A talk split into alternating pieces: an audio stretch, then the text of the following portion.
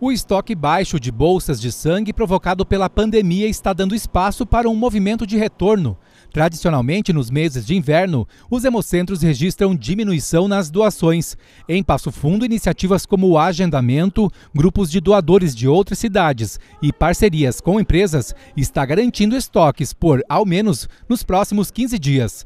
A coordenadora do Hemopasso, Alexandra Mazoca, disse que é importante a regularidade, especialmente pela validade dos componentes. A gente coleta sangue total, né, 450 ml e depois o sangue ele é passado daí por um processamento, né, onde é feito o fracionamento do sangue, que é a separação dos hemocomponentes. Em concentrado de hemácias, crio precipitado, plasma e plaquetas, né?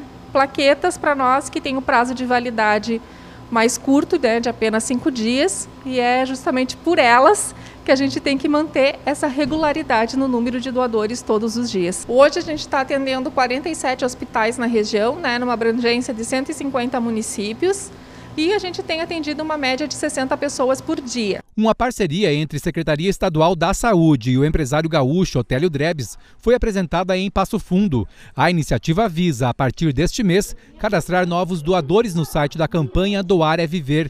O objetivo é incentivar a doação com hora marcada e possibilidade de auxílio no transporte. Eu venho aqui para divulgar e passar que isso pode fazer bem. São oito hemocentros do estado que a gente vai fazer.